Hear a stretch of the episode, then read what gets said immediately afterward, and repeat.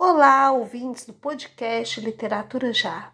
Eu, Liliane Mendonça de Almeida, vou ler agora para vocês um poema de minha autoria que se intitula Reflexões da Maturidade. Um dia me disseram: o caminho se faz na caminhada e sementes são lançadas ao longo da estrada.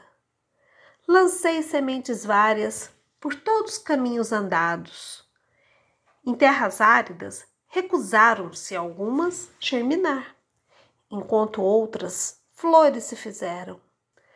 Já superei a dor de um coração traído, corri atrás de um amor bandido, e do céu ao inferno fui no instante de um segundo.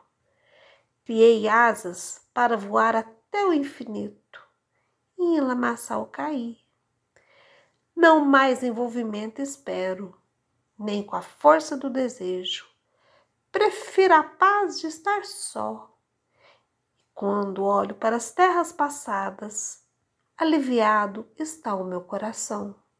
Fiz o que poderia ter sido feito. Não me cobrem mais nada.